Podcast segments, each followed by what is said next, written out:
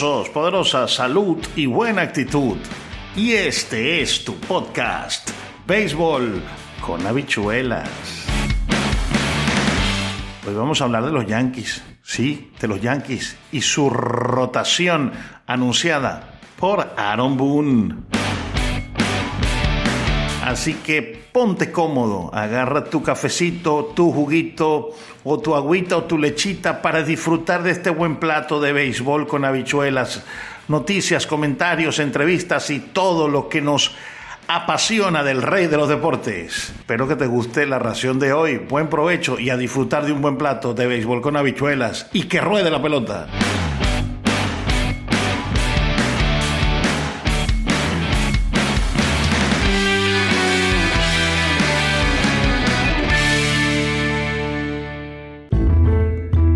Los odias o los temes.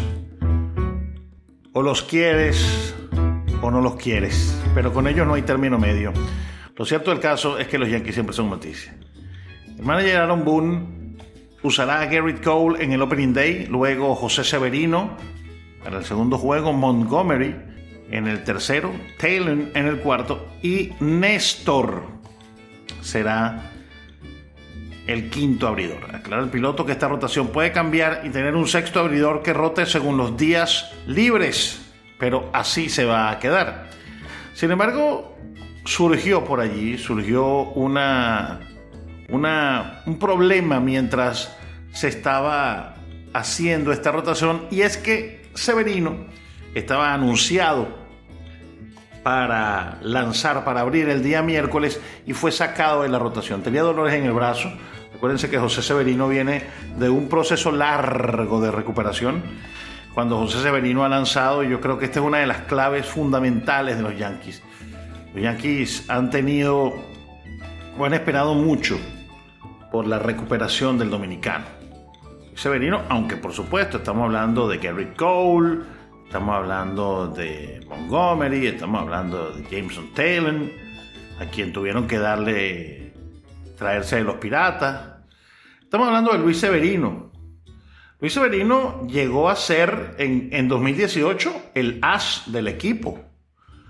En 2018, antes de que se sometiera a la, a la Tommy John, Tuvo una temporada de 19 ganados, 8 perdidos, 7 y 3.39 efectividad con 220 ponches en 191 entradas. Y el año anterior había tenido 230 ponches en 193 entradas y un tercio de labor.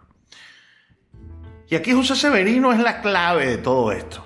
Yo creo que José Severino puede ser un primer abridor en cualquier equipo, a menos que tengas a Garrett Cole, siempre y cuando esté sano le dolía el brazo. Es normal que en estas épocas se sienta un poco mal. Eso es normal.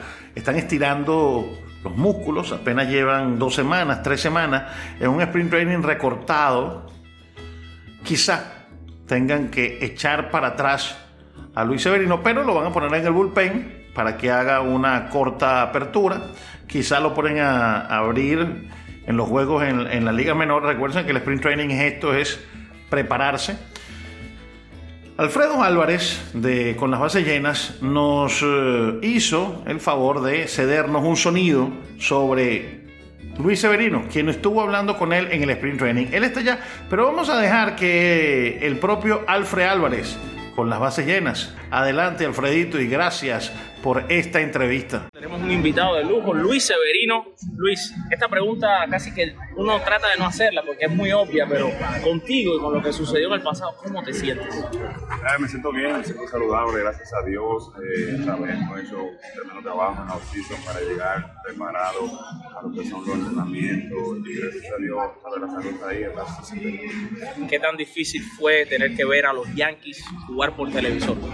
Es muy difícil, tú sabes. Eh, soy, soy fanático del béisbol y me, me encanta ver eh, los juegos por televisión, pero no es lo mismo estando ahí y viendo por un momento difícil que pasaron los, el equipo el año pasado, utilizando su abridor y yo sin poder eh, ayudar es algo, sabes, que, que no es no es fácil de ver, pero gracias a Dios este año nos sentimos mejor y, vamos vencer. Basado en, en, un sprint training que ha sido más corto, ¿verdad? ¿En qué has trabajado más y que tú puedas decir que ya te sientes al 100%? Bueno, lo, lo, que más yo he trabajado es, es preparación física, tratar de, de, estar ready tirar el primer picheo, que eso es lo muy importante para mí hasta ahora, y salir saludable de cada, de cada salida. Eh, ¿sabes? Los picheos van, van a volver, eh, ¿sabes? Lo principal para mí es el, el, comando de la recta, después que yo comande mi recta, todos los picheos que lo. Dicen que en los momentos difíciles uno encuentra motivaciones. Tú has pasado momentos difíciles lejos de un terreno de juego, viendo que tu equipo te necesita, que contigo fuera muchísimo mejor. ¿En, qué has encontrado motivación? ¿Qué, qué te ha ayudado a, hacer un regreso que, siempre es tan difícil para los atletas? Eh, para mí, esa, mi motivación es, en equipo. Ya en equipo, eh, jugando, esforzándose sin mí, tratando de hacer los playoffs, tratando de, de llegar a, la serie mundial sin mí. Yo veo mi equipo haciendo eso, me da motivación. Eh, cada vez que, yo me levanto, yo soy un fanático del béisbol, me gusta el béisbol, pero más me gusta jugar, eh, ¿sabes? Siento que yo nací para, para esto, para ser pelotero, cada vez que yo me levanto en la mañana, yo le doy gracias a Dios de, de que lo soy, que tengo la oportunidad de jugar con uno de los mejores equipos, Y hablando de eso mismo, la última pregunta, ¿qué se siente ser un Yankee? No, increíble. Eh, yo soy, he sido siempre mi, mi, mi niñez, fanático de los Yankees, crecí viendo a Alex Rodríguez, Robinson Cano, eh, y tal, con el mismo uniforme que usó Mantle, que es un honor, es una franquicia increíble, y, y, es un honor estar aquí y jugar para Bueno, y ahí escuchamos a Alfred Álvarez con José Severino, sí señor.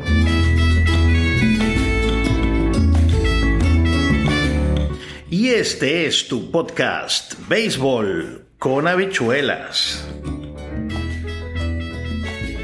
Pero vamos a adentrarnos un poco más en esto, que es la rotación de los Yankees.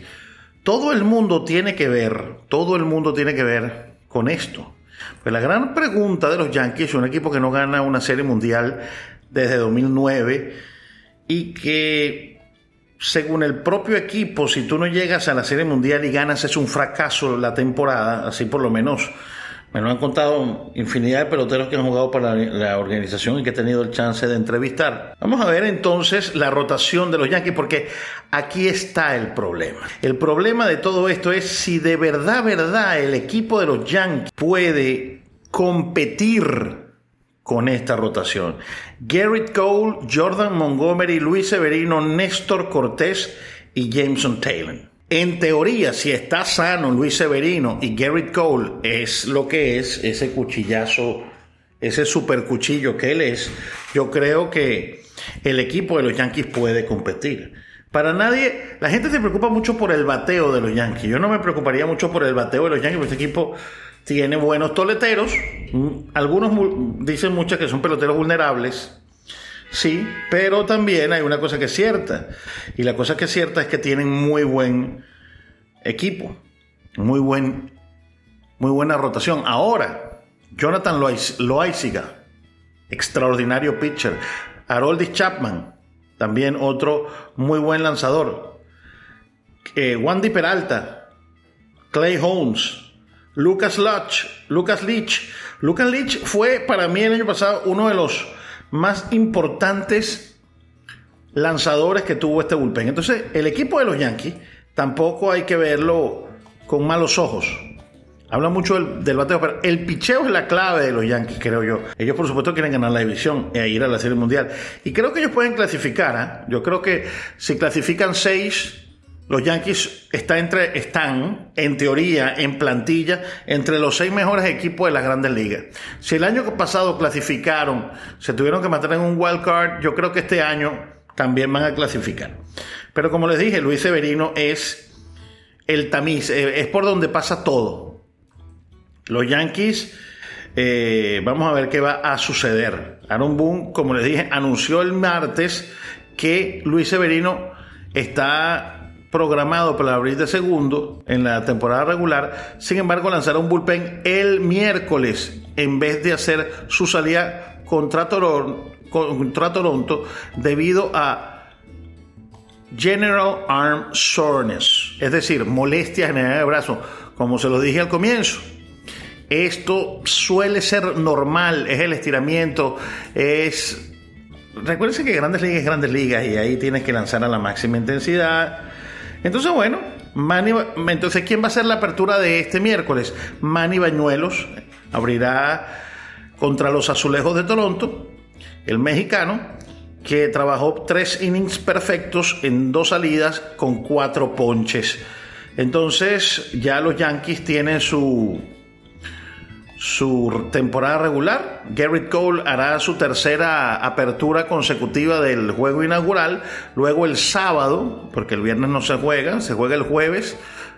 El viernes se deja libre por si llueve el jueves, se hace el Opening Day el, viernes, ¿verdad? El sábado va a ir eh, Severino, luego va Jordan Montgomery para el tercero, Jamison Taylor para el cuarto, y después vendrá Néstor Cortés. Dependiendo de los dos primeros juegos y del descanso que hay, Garrett Cole puede ir el quinto juego, ¿ok?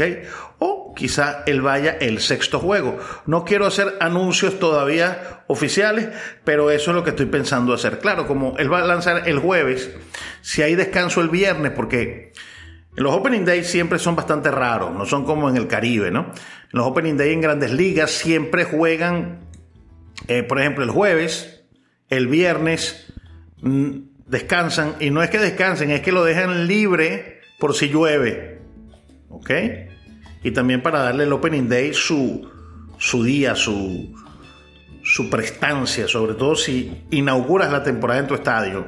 Entonces, Gary Cole lanzaría jueves, descansaría viernes, sábado, domingo y lunes. Entonces imagínate lo que sería para los Yankees tener a tu mejor hombre, a tu mejor pitcher, a tu mejor pitcher abriendo el primero y el sexto juego, o el primero y el séptimo.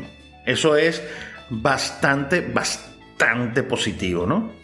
Dicen por ahí que otra opción también podría ser Shelby Miller, recién adquirido. Mm, estamos leyendo una nota eh, firmada del New Jersey Tribune, firmada por Randy Miller, y dice que dependiendo de cómo se sienta Severino después de la salida de este miércoles, es cuando se va a determinar quién va y quién no va. Si se siente bien después del bullpen, ¿ok? Si se siente bien, si no siente ningún dolor, si la recuperación va perfecta, entonces Aaron Boone le da la pelota para el segundo juego. Recuérdense que esta va a ser su primera su primera temporada que comienza en el sprint training después de su de su porque Luis Severino mm, lanzó la última vez en 2019 tuvo la tomillón y en 2021 también lanzó lanzó apenas cuatro juegos es decir, entre 2019 y 2021 ha lanzado siete partidos. Y eso pues no era lo que esperaban los Yankees del Dominicano cuando le lanzó 193 y un tercio en, en 2017 y 191 y un tercio en 2018. Pero lo cierto del caso es que por allí hay otra persona que se llama David García. Lo vimos lanzar aquí en la República Dominicana, lo vimos trabajar en la República Dominicana y todavía está arriba. David García es uno de esos lanzadores que puede ser llamado, puede ser utilizado como swingman o como comodín si hace el equipo. Por supuesto, como ustedes escucharon, Alfred Álvarez, de con las bases full, con las bases llenas, tiene la semana de los Yankees, la semana de los bombarderos, los bombarderos del Bronx. Vamos a dejar entonces que Alfredo, quien entrevistó a David García, nos hable y nos comente un poquito de cómo se están viviendo las cosas por allá. Adelante, adelante, Tocayo. Encuentro con David García, lanzador de los Yankees de Nueva York. David, eh, ¿cómo ha sido esta preparación para ti? ¿Cómo te has sentido en un sprint training que empezó un poquito tarde? ¿Te ha, costado un poquito más de trabajo ponerte al día con lo que querías? Bueno, sí, sabes, fue un sprint training que empezó un poquito tarde, pero sabes, dándole siempre gracias a Dios por porque nos mantiene saludable y nos mantiene aquí de pie y, por estarnos aquí ahora. Sí, señor. Muchas fueron las y siguen siendo las expectativas contigo, David. Eh, ¿En qué has trabajado más en en estos días eh, aquí en Tampa y en los otros juegos que que has podido tener, ¿qué sientes que, que necesitas mejorar un poquito? Bueno, he trabajado, he trabajado mucho mi control, ¿sabes? Cada uno de mis picheos, la calidad de cada uno de mis picheos. Eh, he trabajado mucho aquí eh, sobre lanzar los picheos secundarios debajo de la zona, eso me ha ayudado bastante. Y, ¿sabes? Nada, seguir trabajando, mantenerme saludable y, y siempre dar lo mejor de mí. David, cuando tú eras un niño, ¿quién era ese jugador favorito que tú idolatrabas y que querías ser igual que él? Cuando yo era así más pequeño, como yo no era pitcher, el jugador mío favorito siempre fue Robinson Cano. Una vez, incluso cuando los Yankees me firmaron, me hicieron una pequeña entrevista y eso fue lo que dije. Y me decían, conchale, pero ah, tú acabas de firmar como pitcher, ¿cómo tú dices que fue Robinson Cano? Pero, ¿sabes? Ese, ese fue siempre mi, jugador favorito de esa infancia. ¿Tú sabes qué pasa? Que es una realidad que casi todos siempre queremos ser primero un bateador. Aunque después uno se hace pitcher. Casi, el otro día estuvimos hablando con tu compañero Luis Gil y, era, y es lo mismo. Él decía, bueno, siempre uno cuando empieza quiere ser, imitar un, un bateador. Ahora, de los bateadores, ¿a qué bateador que tú admiras tuviste la posibilidad de enfrentar en Grandes Ligas y sentiste como, wow, estoy enfrentando a, a fulanito? A Robinson Cano. Oh, no cuéntanos cómo fue eso. Sí, sí, eso fue mi, en mi debut. Y o sea, fue impresionante, man, cuando o sea, me subieron, que, que yo sabía que iba a pichar contra, contra los Mets, eso fue en el 2020. Eh, o sea, fue increíble cuando yo vi que él estaba jugando en el line-up y cuando yo estaba calentando, yo como que miré, lo vi, la vaina, y, fue impresionante, fue impresionante. Me acuerdo que en ese primer turno yo ¿Y le qué pasó? saqueaba, le sacaba en ese primer turno, después me dio un hit. Y me dio un hit con un picho bueno que yo dije, coño, ¿sabes? Es una Este leyenda, sí. Mira, dinos una cosa. Cuando se hacen las proyecciones y la gente habla de la posible rotación, algunos dejan fuera tu nombre, eso te sirve a ti como una motivación. Para decir, ah, ok, eh, en otros años, por ejemplo, el año pasado, me ponían a mí ahí, ahora no me están poniendo, eso te sirve de motivación a ti. Sí, sí, en realidad, sabe, sabe, yo trato de tomar cada, cada, cada inspiración, tú sabes, cada, cada suceso lo trato de tomar como una inspiración y trato de mantenerme eh, en- bien informado de todo lo que, de todo lo que está pasando. Eh, yo sé que he venido haciendo un buen trabajo ¿sabes? en este año, trato de, mantenerme con ese mismo ánimo y poder eh, seguir haciéndolo cada vez mejor. Finalmente, David, mándale un saludo a todos los super fans, por supuesto latinos, en especial a los dominicanos que siguen Que Pase MLB, que tú también eres hasta seguidor eh, nuestro en, la- en las redes. Mándale un mensaje a toda esa gente que te quiere y está, y está echando porra para que tú lo hagas bien. Bueno, eh, eh, lo primero es sigan, sigan la página, sigan el programa, que siempre están activos. Eh, me han apoyado desde el inicio y también ustedes sigan apoyándolo. Les mando un saludo, un abrazo, que, que, que disfruten de esta temporada y siempre bendiciones. Alfred Álvarez, sí señor, Alfred Álvarez con sus Yankees de Nueva York.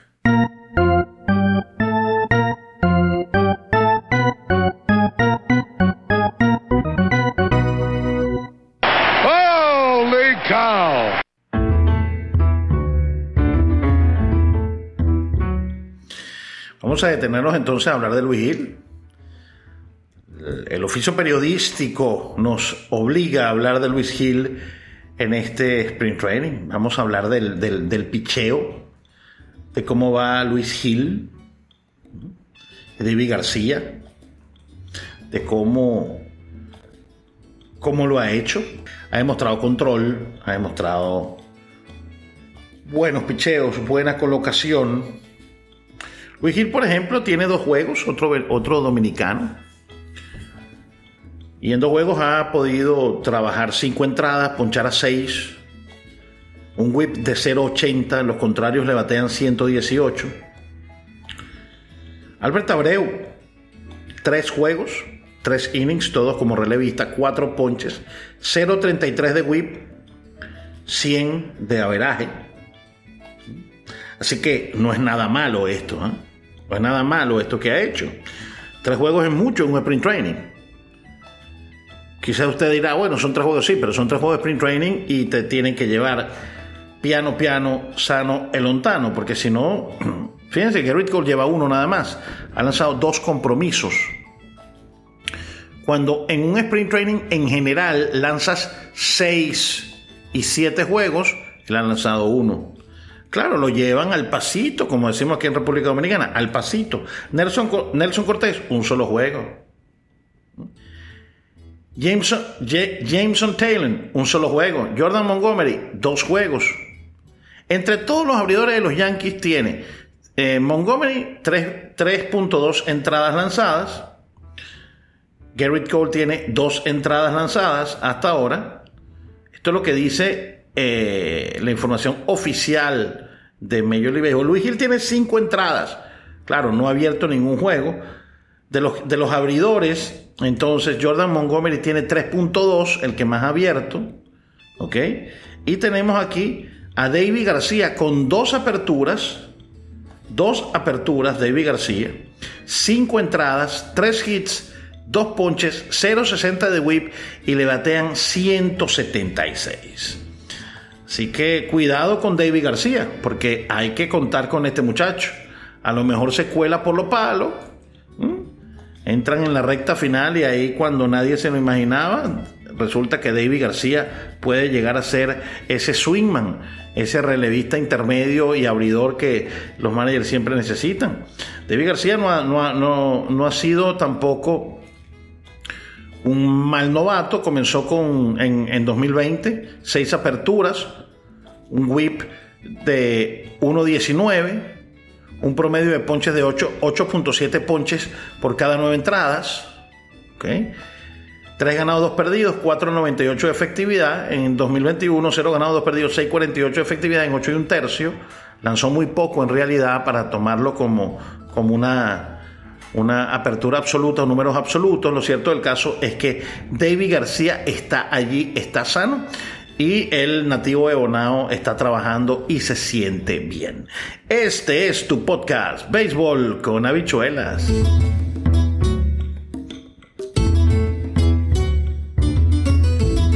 Me gustaría saber qué piensas tú al respecto sobre los Yankees de Nueva York. Este año no voy a trabajar las previas. Quiero de verdad, verdad, hacer algo, algo diferente, ¿no? Estar trabajando las previas. Vamos a ver qué, hacemos, ¿no? Porque siempre cada quien tiene como su, manera de, pensar. Y al final, las previas, yo me he dado cuenta que el mejor de los pronósticos es no dar pronóstico. Para mí ese es el mejor de los pronósticos. Pero bueno, Así están las cosas en el béisbol. Sí, señor, así están las cosas en el mejor béisbol del mundo, en las grandes ligas.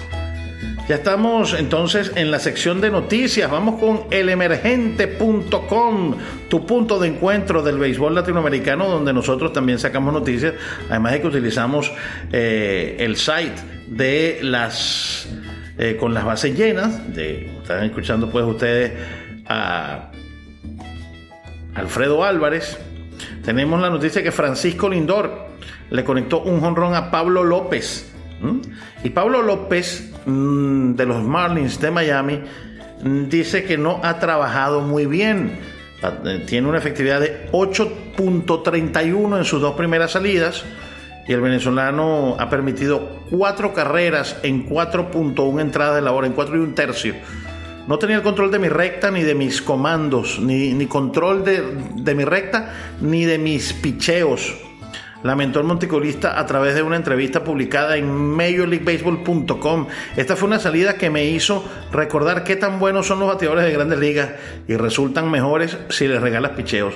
En esta oportunidad estuve toda la noche detrás de la cuenta. Que por cierto, hablando de los Yankees, Alguien que está, y cuidado si se queda como utility, es Marwin González. Pero de eso vamos a hablar en otra oportunidad. Dice, seguimos entonces, seguimos entonces con Pablo López. Dice, tengo que ser mejor. Ese line-up de los Mets de Nueva York es muy difícil y es una situación complicada. Lo positivo es que pude aumentar el número de picheos con respecto a la salida anterior. Como les digo, a veces muchos se presionan y por supuesto que se presionan porque sobre todo e, este tipo de peloteros, ¿verdad? Se presionan mucho, quieren, quieren hacerlo bien, aunque Pablo ya tiene cuatro temporadas en Grandes Ligas, eh, de 2018 a 2021, y él sabe cómo se bate el cobre en el sprint training. ¿eh? Pablo, Pablo López el año pasado lo, lanzó 20 juegos, no ha estado sano toda la temporada, pero tampoco es que, que lo hizo mal. 307 de efectividad y 115 ponches en 102.2 de entrada no es un mal indicativo. Pero claro, muchos prenden las alarmas en este, en este momento. Muchos prenden las alarmas en este momento porque, ¿por qué? Bueno, porque es un sprint training recortado, porque ya la temporada está eh, a la vuelta de la esquina, el próximo 7 de abril va a ser la temporada, y de verdad, verdad, en serio, hablando en serio, los equipos no están listos. Los equipos no están listos. No están listos porque en, en condiciones regulares, estamos hablando de unas tres semanas más, pero bueno, el lockout y la discusión del contrato colectivo atrasó la campaña, tanto así que en vez de tener 26 peloteros en el roster, como es costumbre en grandes ligas ahora, en el primer mes van a tener 28 jugadores. Onel Cruz comenzará la campaña en AAA. Leemos en los titulares, pues sí, Onil Cruz, ese pelotero que yo creo que ya está listo para jugar en grandes ligas y aquí lo demostró, pero muchísimo Prospecto de los Piratas de Pittsburgh comenzará la temporada en ligas menores. El equipo decidió el martes enviar a este pelotero, bien altote por cierto, 6 pies 7 pulgadas, casi 2 metros, 2 metros 5 centímetros, a la antesala de las mayores. Dominicano de 23 años había bateado de 15-5 con par de honrones. En la Liga de La Toronja, el manager Derek Shelton dijo que el equipo llegó a la conclusión de que Cruz requiere algo más de experiencia antes de ser convocado de manera definitiva. Fue una decisión relacionada con su desarrollo, dijo Shelton. Hay todavía un margen para que él se desarrolle y todavía sentimos que hay cosas en las que puede mejorar. Yo creo que, yo creo que él está listo. Yo creo que él está listo para, estar en grandes ligas. Estoy completamente seguro de eso. Y bueno, ustedes saben. Eh, pero al final, quienes, de, quienes deciden en las mayores son los técnicos, son ellos, son supuestamente los que saben. Y uno no puede de verdad, verdad, ponerse a, discutir, ¿no? Y mucha gente con, y mucho menos, pues, con, un manager y con una organización tenemos entonces otra noticia más y tiene que ver con otro pitcher dominicano y estamos con muchas habichuelas. Los cerveceros de Milwaukee anunciaron el martes la firma de contrato de ligas menores con el lanzador derecho José Ureña, quien el año pasado estuvo con los Yankees, dejó una efectividad de 5.81 con foja de 4 ganados, 8 perdidos con los Tigres de Detroit durante la campaña anterior en 26 apariciones, de las cuales 18 fueron aperturas. Así que Ureña se va a Milwaukee con pacto de liga menor. ¿Qué le parece? ¿Cómo lo ven ustedes? Dime, déjame tu comentario, por favor. ¿Mm? Y bueno, tenemos también entonces este, esta, una noticia que es Miguel Cabrera. Miguel Cabrera, el hombre que está buscando los 3.000 los hits en esta temporada. Miguel Cabrera se va a convertir pronto.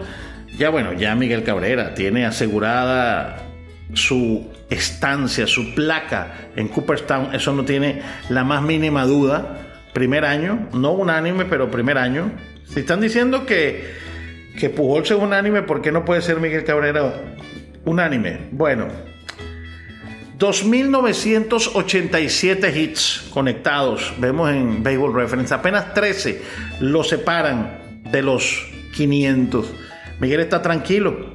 El line de los Tigres para el juego del martes contra los Yankees lucía como potencial orden de día inaugural con con el venezolano Miguel Cabrera en el medio del grupo, escribe Jason Beck. Manejar la carrera de un gran jugador puede ser una de las más difíciles y delicadas tareas para cualquier manera. En ocasiones es un ejercicio de equilibrio entre reconocer que inevitablemente las condiciones merman con la edad y el merecido respeto por los increíbles logros de este jugador. Las decisiones tomadas son normalmente menos drásticas que lo que, lo que hicieron los angelinos el año pasado cuando dejaron libre al dominicano Albert Pujols o la reducción de tiempo de juego con la que el mismo Pujols batalló antes. Muchas veces se trata de pequeños cambios en el orden ofensivo. Para Cabrera el movimiento es sutil, no tanto un reflejo suyo, sino del equipo que lo rodea, mientras se adentraba más en sus 30, el cuatro veces campeón bate, dos veces jugador más valioso y ganador de la triple corona, siguió en la parte gruesa de los Tigres, del line-up de los Tigres con el club embarcado en un proceso de reconstrucción, batió tercero en los 38 juegos que disputó en 2018 antes de que un desgarre en el bíceps le pusiera fin a su temporada y fue ubicado 101 vez o 101 veces en ese mismo lugar en 2019. Cabrera es uno apenas de los cinco bateadores de grandes ligas desde 2010 que han iniciado 100 o más partidos en una campaña bateando tercero en una alineación a los 36 años o más, de acuerdo con Baseball Reference, el dominicano Nelson Cruz hizo lo mismo en 2019 por los mellizos, al igual que el puertorriqueño Carlos Beltrán en el 2016 por los Yankees y los Rangers, Alex Rodríguez por los Yankees en 2015 y el dominicano David Ortiz de los Medias Rojas en 2014. Así que Cabrera, este año, vamos a ver ¿Qué va a pasar?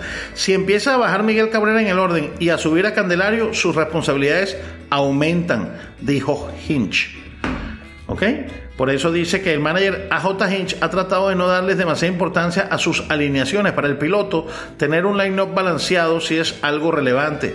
Con Javier Báez ahora en el club, que eso es importante, la llegada de Javier Báez, los Tigres dependen mucho de sus bateadores derechos para producir carrera, lo que a la vez aumenta la importancia de ambidextros como Jamer Candelario y Robbie Grossman. Hinch ha manejado las cosas con Cabrera de la misma forma en que ha manejado básicamente todo desde que tomó las riendas del equipo, conversando con honestidad de frente y ofreciendo argumentos. Hablé con él hace poco sobre cómo íbamos a armar el line-up y le dije que él podría batear de quinto o sexto, dependiendo de la situación, y está comprometido 100% con lo que sea que necesitemos hacer para ganar los juegos de pelota. Ha sido grandioso desde el primer día con este tipo de cosas. Bueno, y me parece, con esto vamos a terminar, me parece excelente que Miguel Cabrera, dando siempre el ejemplo y demostrando por qué es ese líder, ese pelotero, ese jugador que siempre pues fue desde que se convirtió en Miguel Cabrera. Ustedes se recuerdan que Miguel en una época era un poco alocado, inclusive le pusieron una multa porque lo consiguieron pues manejando DUI, Driver Under Influence. Bueno, Miguel Cabrera, y un día me contó, yo lo escribí en Últimas Noticias, que Jim Leland le dijo, eres un gran pelotero, pero si te tomaras en serio tu trabajo fueras el mejor del béisbol. Y dijo que desde ese momento empezó a pelear cada turno y bueno, ya vimos lo que fue Miguel Cabrera o lo que ha sido Miguel Cabrera en la historia del béisbol. Vamos a ver 13 hits y por supuesto nosotros vamos a estar en nuestro canal de Twitch www.twitch.tv slash el Villamil 024 y en Quieto en Primera, la fiebre del béisbol, canal padre de este podcast, porque este podcast es de Quieto en Primera, la fiebre del béisbol, en YouTube, vamos a estar transmitiendo de, de 4 a 6 juegos por semana, tipo podcast comentados, sin imágenes, porque no podemos poner las imágenes ya que no tenemos los derechos para internet. Así que los voy a invitar para que ustedes estén pendientes desde el primer día, desde el, desde el Opening Day, para contagiarnos con esta fiebre tan sabrosa, la fiebre del béisbol. Te habló Alfredo Villasmil Franceschi y este fue o es tu podcast Béisbol con habichuelas. Sí, señor.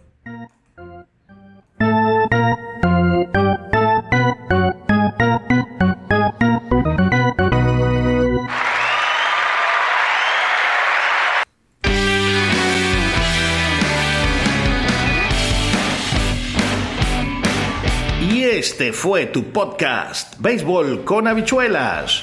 Espero que te haya gustado cómo sazonamos el plato hoy. De todo como en un colmado. Pero estamos seguros de que te gustó y lo vas a recomendar. Si estás en nuestros canales digitales, por favor suscríbete al canal y dale a la campanita para que te lleguen todas las notificaciones. Compártelo. Y si estás pues a través de nuestras plataformas auditivas, sencillamente recomienda el podcast y que sigas disfrutando de un buen plato de béisbol con habichuelas. Espero que este te haya gustado. Nos vemos en un próximo podcast y buen provecho. Te habló el Villamil 024. Chao.